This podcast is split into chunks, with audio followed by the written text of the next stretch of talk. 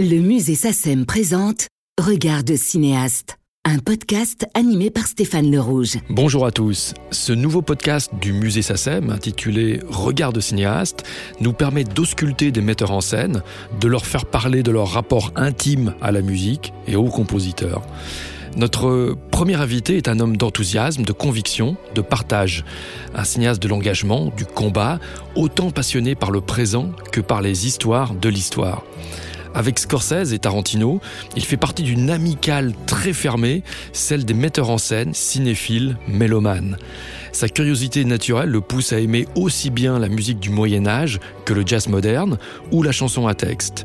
Cette ouverture d'esprit se retrouve dans les choix musicaux qui jalonnent ses 24 longs métrages, notamment L'horloger de Saint-Paul, Le juge et l'assassin, La mort en direct, Coup de torchon, Un dimanche à la campagne, Autour de minuit, La vie et rien d'autre, L627, Ça commence aujourd'hui, Laissez passer, Oli Lola, Dans la brume électrique, La princesse de Montpensier, Quai d'Orsay, Voyage à travers le cinéma français. Nous allons évoquer dans ce troisième épisode les autres compositeurs de sa vie, ceux notamment issus du jazz comme Herbie Hancock, Henri Texier ou Louis Clavis. Bonjour Bertrand Tavernier. Bonjour. J'ai d'abord envie de vous demander comment se mûrit en vous le choix d'un compositeur. C'est vrai que Costa Gavras dit par exemple c'est une immense responsabilité puisque l'interprétation que va faire le compositeur de vos images, de votre sujet, euh, la musique qu'il va écrire va avoir une influence terrible, un pouvoir sur l'image. Donc il ne faut pas se tromper sur ce choix-là. Euh, exact. Tout à fait exact. Et j'ai pas l'impression de m'être beaucoup trompé, non. Oui, c'est tout d'un coup euh, l'instinct, le hasard, euh, qui fait que vous assistez à un concert de, mm, par exemple, d'Henri Texier, et, vous vous dites, ah ben, les mélodies qu'il a écrites ont un côté vraiment lyrique qui conviendrait euh, magnifiquement à un film qui est sur la, la recherche l'adoption d'un enfant. Ce sont des musiques qui ont l'air d'être ouvertes sur le monde, qui ont l'air d'être euh, prêtes à accepter aussi le monde extérieur. Ben, ça peut être lors d'un enregistrement d'une chanson d'Eddie Mitchell, la, la délicatesse euh, musicale de son compositeur, Pierre Papagniamandis. Je me dis, mais tiens, il n'a qui fait que je me dis, tiens, il n'a jamais fait de musique de film, est-ce qu'on pourrait pas essayer, essayer, parce que je trouve qu'il écrit de très très belles mélodies. Et voilà, je lui demande, euh, je lui demande d'écrire la musique d'une semaine de vacances et aussi d'une chanson originale d'Eddie Mitchell, qui est très, je trouve très très belle, qui a eu moins de succès que ce que je pensais, dont les paroles collait merveilleusement au, film. Alors c'est vrai qu'une semaine de vacances en 1980 est le premier film avec lequel vous casser ce principe d'alternance entre Duhamel et, et, Sard. Euh, c'est un portrait d'une jeune femme euh, enseignante, jouée par Nathalie Baye, euh, portrait d'ailleurs qui annonce en partie, on y trouve des germes de ce que sera, ça commence aujourd'hui, quelques années plus tard, et c'est une jeune femme qui en proie au doute, en proie au mal-être, et vous trouviez qu'il y avait une correspondance entre ce, ce portrait-là et la mélancolie souriante de l'écriture de Pierre Papadiamandis pour les chansons d'Eddie Mitchell.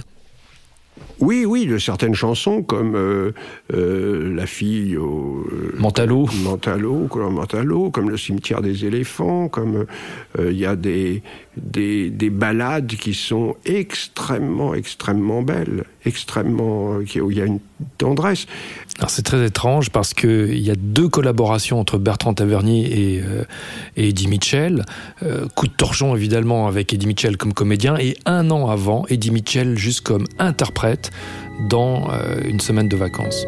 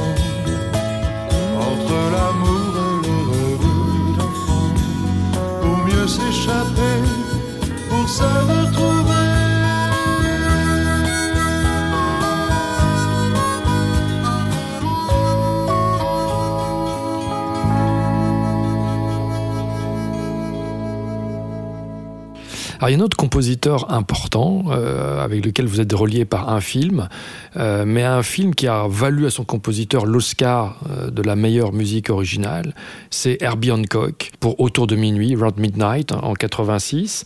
Pourquoi ce choix d'Herbie Hancock?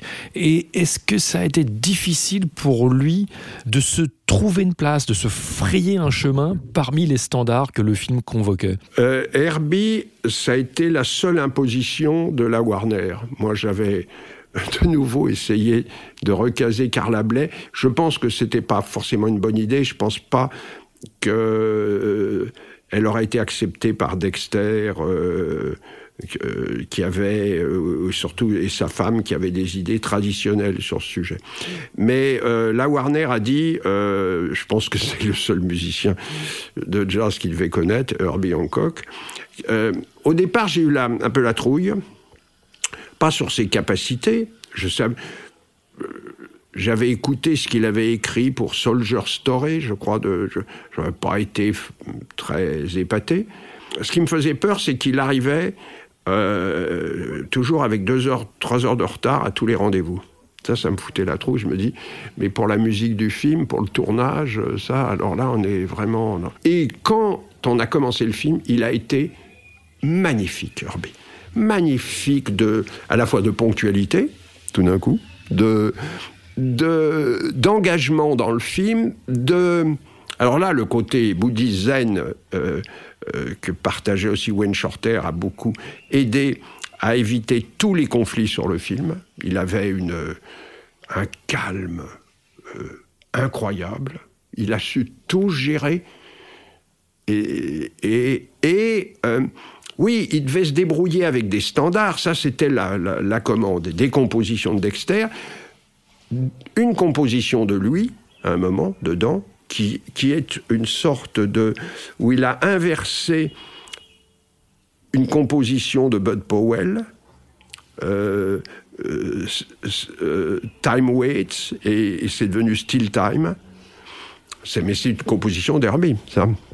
Et puis après, des petits bouts de musique de film qui n'étaient pas de ses compositions, et la plus réussie étant Beranger's Nightmare, qui a été joué après le tournage, je me souviens, après le tournage, euh, euh, dans, dans, la nuit, par Freddie Hubbard, Tony Williams, lui, Herbie, et là où Freddie Hubbard a été exceptionnel, exceptionnel, ça.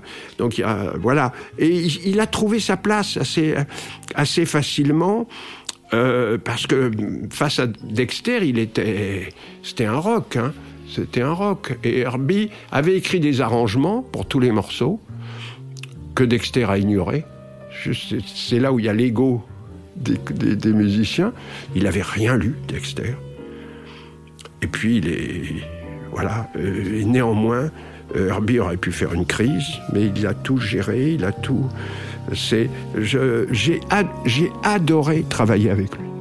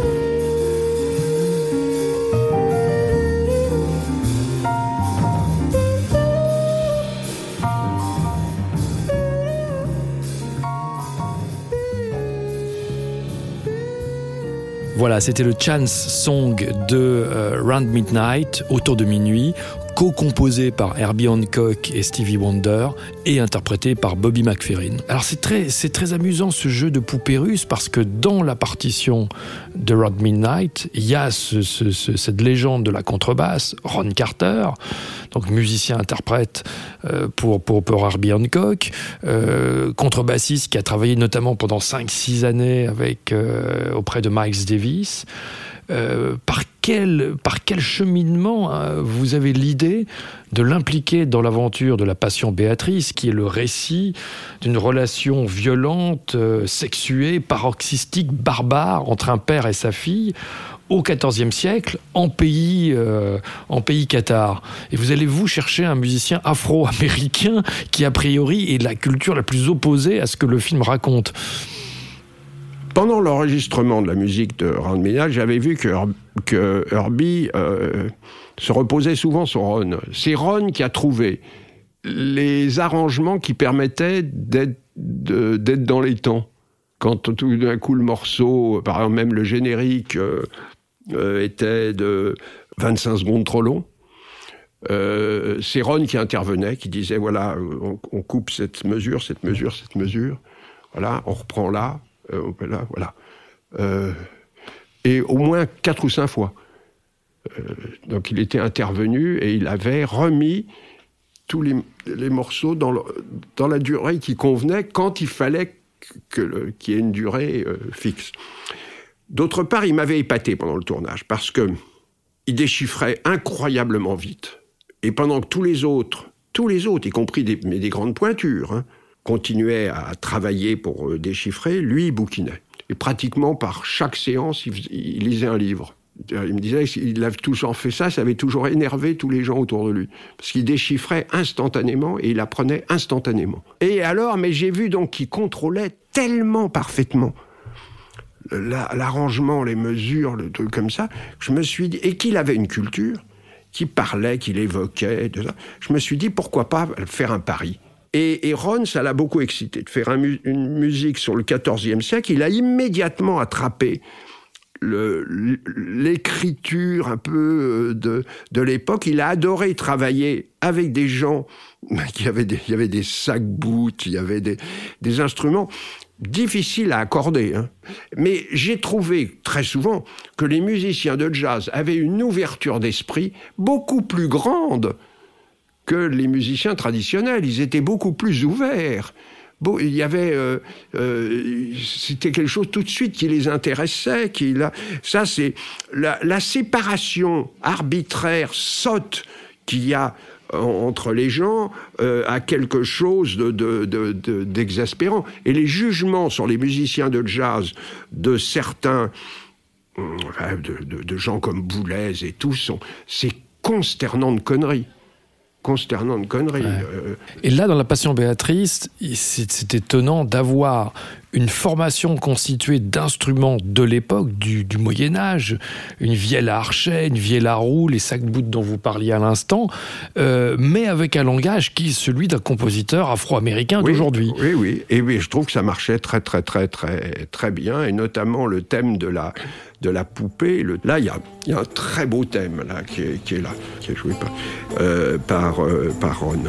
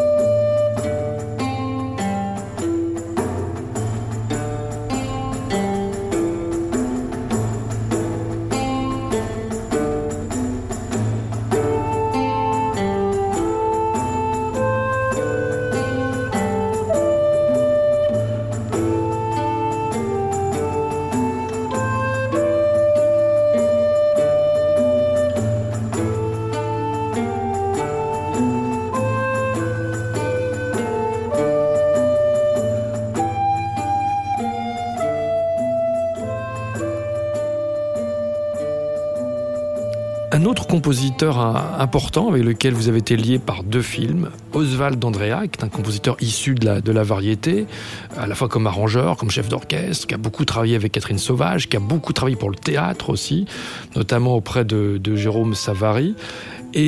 C'est assez étonnant parce que euh, vous lui avez offert son premier long métrage, son baptême de long métrage euh, sur la vie et rien d'autre en 1989. Est-ce que pour vous c'était un risque ou pas d'offrir un film aussi important, un pari aussi important, à un profane euh, de la musique de film? C'était peut-être un risque, mais je l'ai pas, en tous les cas, je l'ai pas vécu comme ça. lui, il m'a été, c'est Jean Cosmos qui me l'a fait rentrer dans dans, ma vie, parce qu'il avait beaucoup travaillé avec Cosmos, alors au théâtre, euh, et notamment, il s'était occupé à l'époque, je crois, de tous les arrangements euh, de, au, TEP, au Théâtre de l'Est parisien, de Rétoré, d'Opéra de Katsu, de euh, Jeanne des Abattoirs, de, toutes, de plusieurs pièces de Brecht, et donc musique de Kurt Weill. Il connaissait parfaitement. Alors lui, il était au fait euh, du, du répertoire de Kurt Weill, qui était une des sources d'inspiration euh, de, de, ce film et de Conan connaissait très très très bien. Mais vous vous retrouvez en l'occurrence devant un compositeur qui n'a jamais écrit pour un film de long métrage, euh, alors que quand vous avez Antoine Duhamel devant vous, vous avez quelqu'un qui a de la bouteille. Est-ce que pour vous ça vous apporte aussi une fraîcheur ou un regard différent quand vous avez justement un compositeur vierge de cinéma? Oui, ça apporte forcément quelque chose, mais j'ai fait aussi euh, débuter des scénaristes qui n'avaient qui n'avaient rien écrit. Euh, Colo, euh, euh, euh n'avait rien écrit comme comme scénario. Michel Alexandre non plus.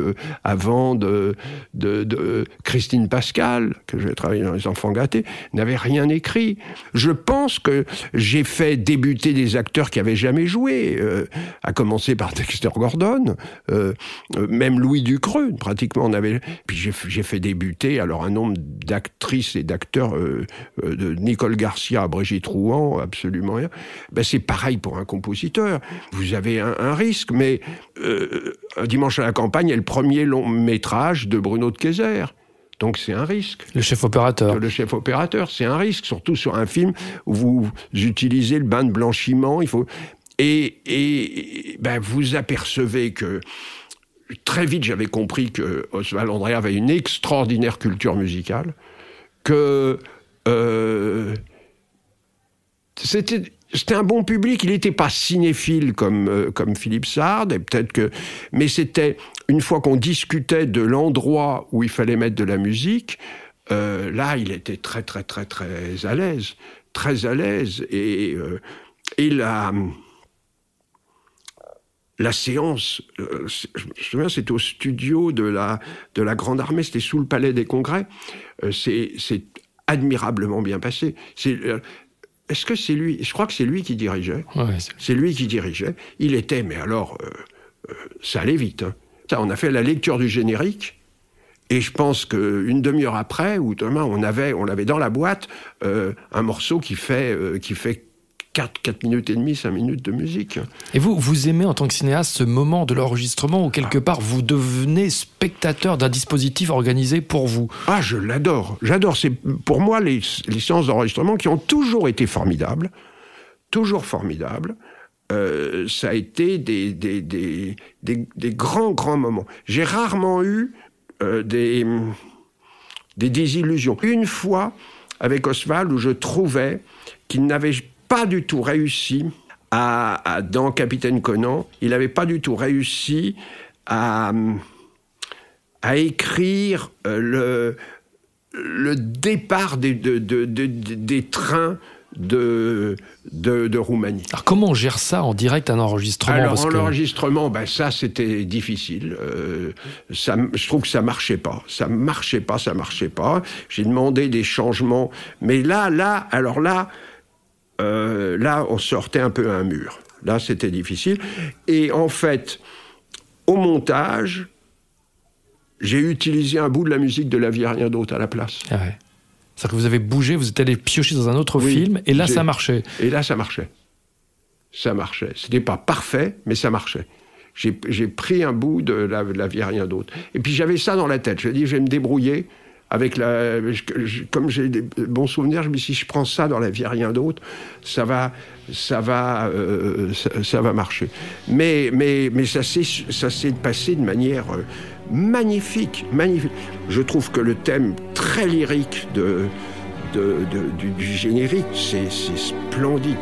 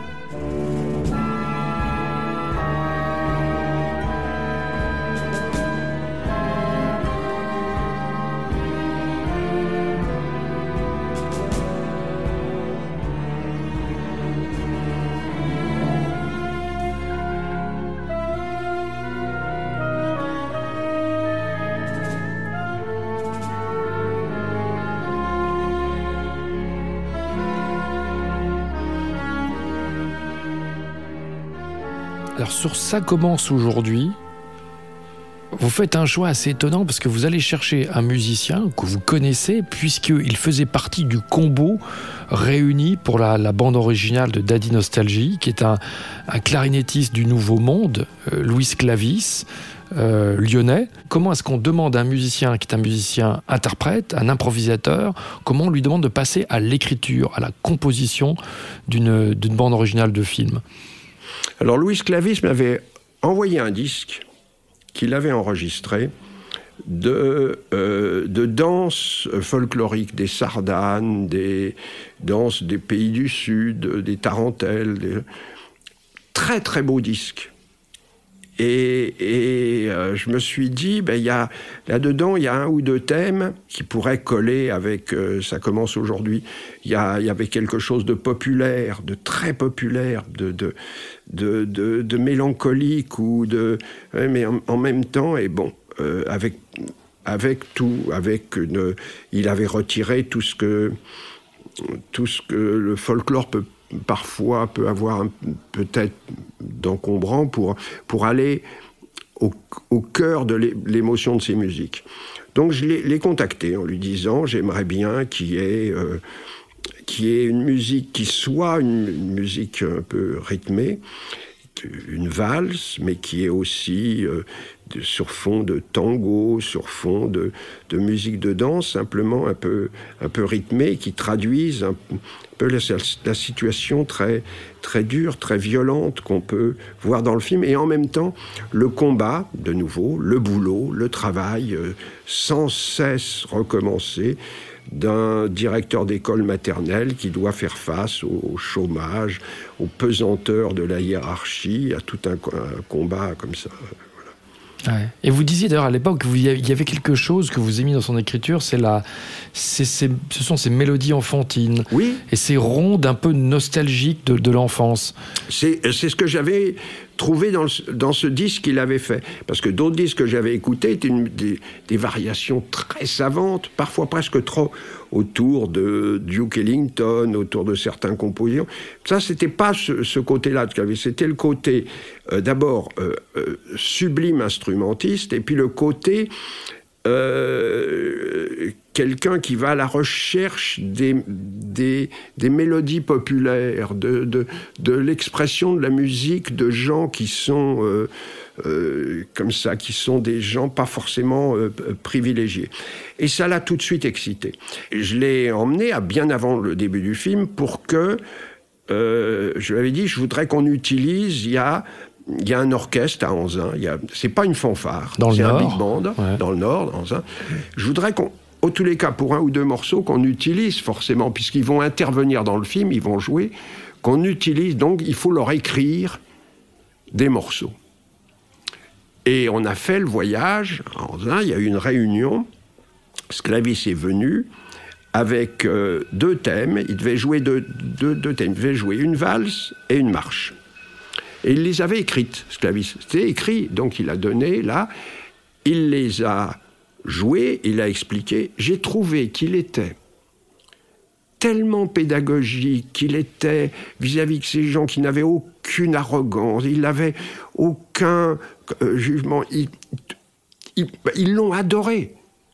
J'ai rarement vu quelqu'un d'aussi fin, d'aussi délicat, que lui parlant euh, à ces musiciens qui sont, qui sont, pour beaucoup d'entre eux, étaient des, des gens qui étaient en retraite. Il y avait, Des amateurs il y avait des amateurs, mais il y avait des gens qui avaient joué dans l'orchestre du Lido et qui s'étaient retirés là et puis qui continuaient à jouer. L'un jouait du trombone, l'autre jouait de la flûte. Ils avaient joué dans l'orchestre du Lido pendant des années. Seulement, on a fait une répétition un peu de leur... Et je dis à Sclavis, mais attends, la valse, c'est le thème du film. C'est ça, c'est le thème du film. Donc j'en veux trois versions différentes. J'en veux une version euh, euh, accordéon, euh, clarinette, piano, etc. Euh, enfin, fabriquée tr- dans trois, trois écritures, trois, euh, trois orchestrations différentes. Et c'est la valse qu'on entend pendant le générique, pendant le générique, et là, et, et donc c'est bien avant le tournage que, que déjà on avait la structure. La valse, elle colle tellement bien avec la voix off, voilà. Donc ça a été ça. Et j'ai, voilà, j'ai adoré Louis, adoré, adoré Louis, que j'ai- un peu retravaillé avec lui sur Histoire de vie brisée. J'ai pris un ou deux morceaux qu'il avait laissés pour mettre sur euh, le film que j'ai fait sur la double peine de Lyon. Et Sclavis aura une très jolie formule à la sortie du film. Il, il écrira pour Bertrand Tavernier euh, J'ai composé des musiques comme des objets que l'on retrouve au fond des poches des fragments de souvenirs.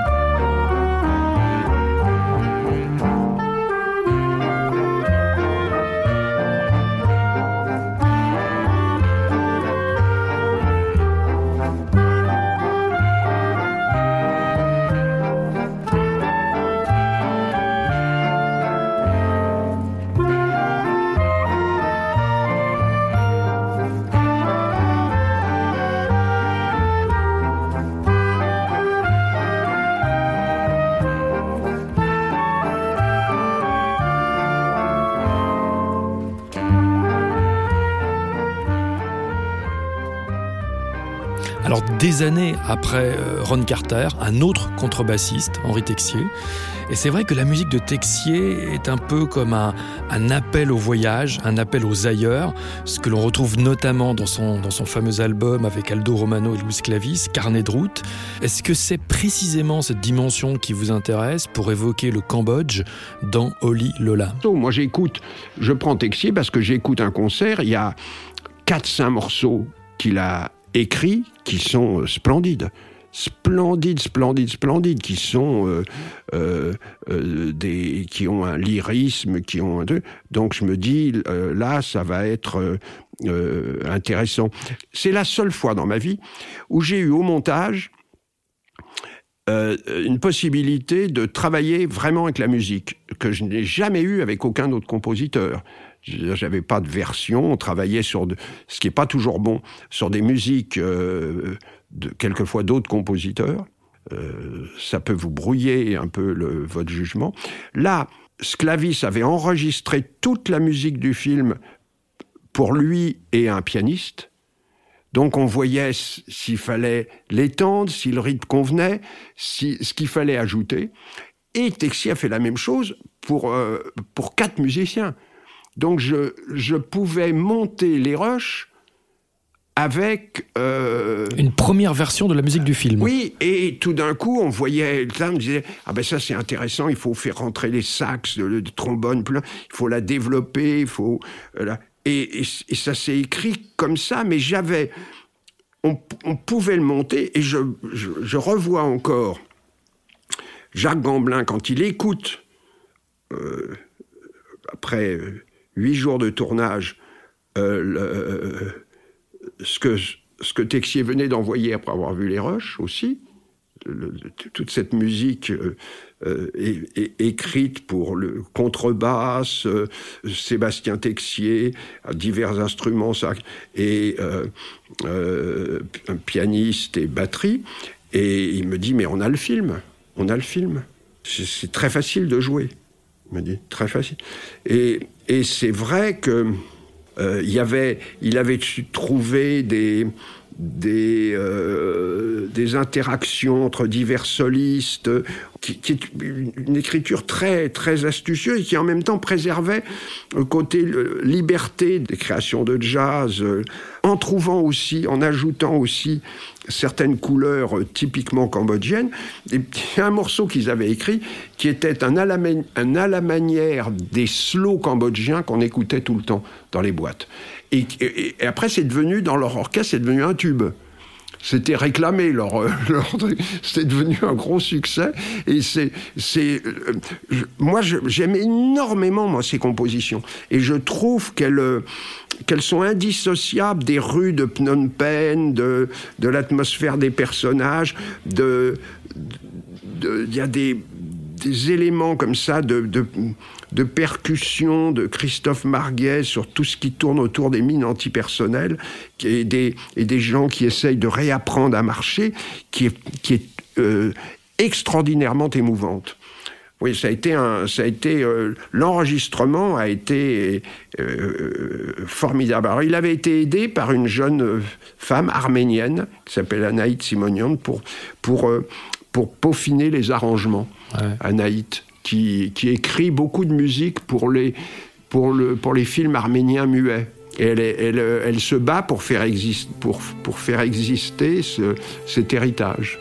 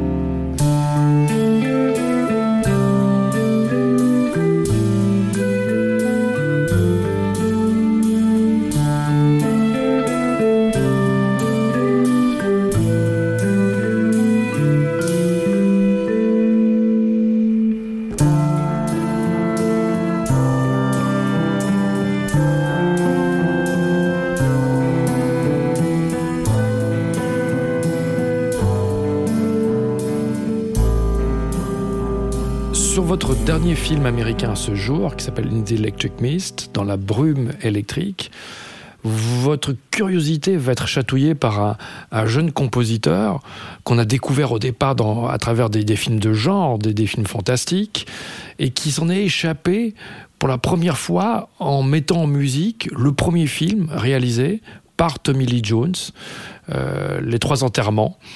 Euh, et ce qui est étonnant, c'est que euh, vous avez, vous, Tommy Lee Jones, sur votre film comme comédien principal, dans le rôle de Dave Robichaud, et vous allez aller chercher le compositeur qui a mis en musique le premier film de votre vedette. Oui, je suis allé chercher ce le compositeur transentairement parce que j'ai écouté la musique que j'ai trouvé géniale. Marco Beltrami. Marco Beltrami, j'ai trouvé génial. Donc j'ai voulu le rencontrer. Oui, mais qu'est-ce qui, vous a frappé dans cette partition? Euh, Son originalité, ce mélange de, de, thèmes très, très, très, euh, là encore, euh, euh, lyrique, assez hanté, assez. Il y a quelque chose de, de, fort. Et, et, puis toute une, dureté, une violence qui est celle de ce monde de la frontière. Je pense que c'est une musique qui arrive à trouver ça, qui arrive à, qui arrive à capturer ça, qui arrive à capturer le chemin émotionnel de ce de ce personnage et l'âpreté, la dureté du, du, contexte. Alors il y a des, avec des ruptures de temps, des mélanges d'instruments. Euh, j'ai trouvé ça très très fort. Et tout ce que j'ai entendu après de Beltrami me confortait dans, dans le choix. Plus l'homme que je que j'ai adoré rencontrer, que j'ai trouvé euh, le fait qu'il est une vénération pour Jerry Goldsmith euh, dont il avait été l'élève. Son maître, ouais, ouais. Oui, oui, euh, ça me ça me plaisait. Le fait que Goldsmith lui ait je crois qu'il a, il a dû terminer une musique de Goldsmith, là. Euh, donc je me dis, bah, quelqu'un qui a été formé par Jerry Goldsmith euh, euh, ne peut pas être mauvais, vu que c'est pour moi un des plus grands compositeurs du cinéma américain. Et, et là aussi, j'ai vu quelqu'un qui partait se documenter à la Nouvelle-Orléans, Louisiane, pour trouver des instrumentistes, pour, pour trouver des sons qui étaient comment, comment introduire, utiliser un accordéon cajun, mais pas forcément comme on l'utilise dans le folklore, en l'utilisant sur le souffle pour lui donner euh, quelque chose qui en fasse un instrument rythmique. Comment utiliser aussi le washboard là, le, et puis toutes les formes de guitare, parce que je lui avais dit, je ne veux pas d'une musique folklorique. Euh, cajun. Je veux pas d'une musique folklorique louisianaine, mais je veux qu'on sente la Louisiane, qu'on sente les thèmes de la Louisiane, mais pas, pas en décalquant. J'ai horreur des des à la manière de, à la manière de la musique du 16e, à la manière de. Là, je, je pense que tu arrives à trouver l'esprit d'un pays, c'est aller, c'est il faut creuser plus profondément. Et il faut quelquefois s'en écarter pour, le pour y revenir par d'autres d'autres voies. Oui, d'autant que dans le film vous aviez des vraies musiques cajun en synchronisation, donc il fallait, que, il fallait que la musique originale ait des quelques liens, mais soit autre chose, soit, complètement euh, complètement autre. Alors et là, le même lyrisme, il m'a écrit un thème magnifique euh, qui est notamment lors de la la scène de la de la pêche, le moment, le dialogue entre Tommy Lee Jones et, euh, et, Burgène, une scène d'ailleurs écrite par Tommy Lee Jones. Euh, ça, il m'a écrit le, ce, thème, il est, formidable, avec des, le, guitare, le style guitare, c'est très très lyrique. Et puis derrière, il y a tout le côté euh, tout à fait sombre, euh, hanté un peu du passé avec ce, ce général sudiste qui, qui, arrive comme un fantôme pour euh, venir aider des Robichaud. Ça a été, ça a été quelque chose de, de magnifique, cette collaboration. et, et, passionnant, parce que Beltrami a toujours dit, je n'avais jamais vu ça dans un film, un film qui soit une enquête ultra réaliste, et en même temps dans lequel il y a des événements euh, surnaturels qui apparaissent, mais de façon tout à fait presque logique, évidente et naturelle. Donc il fallait absolument pas utiliser dans la musique des trucs pour indiquer qu'ils étaient surnaturels. Il fallait que la musique ce soit comme une musique d'un ben, d'un d'un thriller euh, où il y aurait pas de, qui serait tout à fait tout à fait normal. J'ajoute que j'avais eu un conflit avec le producteur et que lors de l'enregistrement de la musique, il m'avait interdit d'envoyer mes minutages à Beltrami pour que, quelquefois, il, sais pas, il enregistre un morceau de manière plus longue pour convenir à mon montage. Donc, euh, euh, Marco était venu à Paris parce qu'il devait travailler sur euh, Messrine. Et contrairement à ce que lui avait demandé le producteur, euh, qui me lui avait interdit de me voir. C'est la première chose qu'il a faite en arrivant, c'est qu'on a dîné ensemble. Et il m'a dit voilà, je, suis très embêté pour toi, que je pouvais pas, on pouvait pas se parler pendant que j'enregistrais la musique. Alors ce que j'ai fait, j'ai enregistré chaque instrument sur une piste séparée. Comme ça, tu vas pouvoir euh, euh, adapter tes, longueurs à tout ce que tu veux. Et puis je t'ai enregistré deux morceaux en continu, l'un de, de six minutes, avec des ruptures de ton, de gens dans lequel tu pourras piocher ce que j'ai fait, j'ai fait, ça m'a j'ai utilisé, plus une chanson qui n'était pas prévue au début et qui euh, qu'on entend, qui est devenue la chanson du, du générique de fin. La terre tremble. La terre tremble, voilà. Euh, et, et, et, et, donc on a pu comme ça adapté tout ce qu'il avait composé à nos longueurs à nous.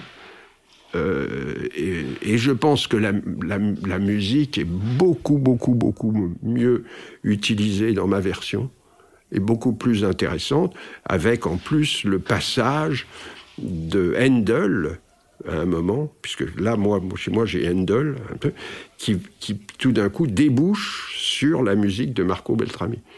Là, c'est un, il y, a un moment qui est, qui est, quand même tout à fait intéressant. Transition magique. Et bien voilà, pour terminer ce troisième podcast, voici donc le thème de Dans la brume électrique, In the Electric Mist, Bertrand Tavernier, Marco Beltrami. Merci Bertrand. Merci Stéphane.